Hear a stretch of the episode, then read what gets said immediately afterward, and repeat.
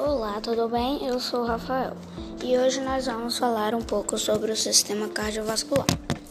O sistema cardiovascular é responsável por levar os nutrientes adquiridos na alimentação e o gás oxigênio adquirido na respiração para todas as células do corpo. Para isso, ele é formado por um conjunto de órgãos, coração e vasos sanguíneos.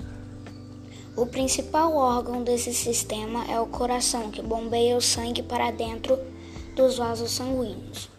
Os vasos sanguíneos são tubos que entram no coração, saem dele e percorrem todo o corpo e percorrem todo o corpo. Eles podem ser grandes ou pequenos, dependendo da região em que se encontram. O coração humano é o órgão é um órgão formado por quatro câmaras ou cavidades, sendo dois átrios e dois ventrículos. A imagem é assim. E é isso. Tchau.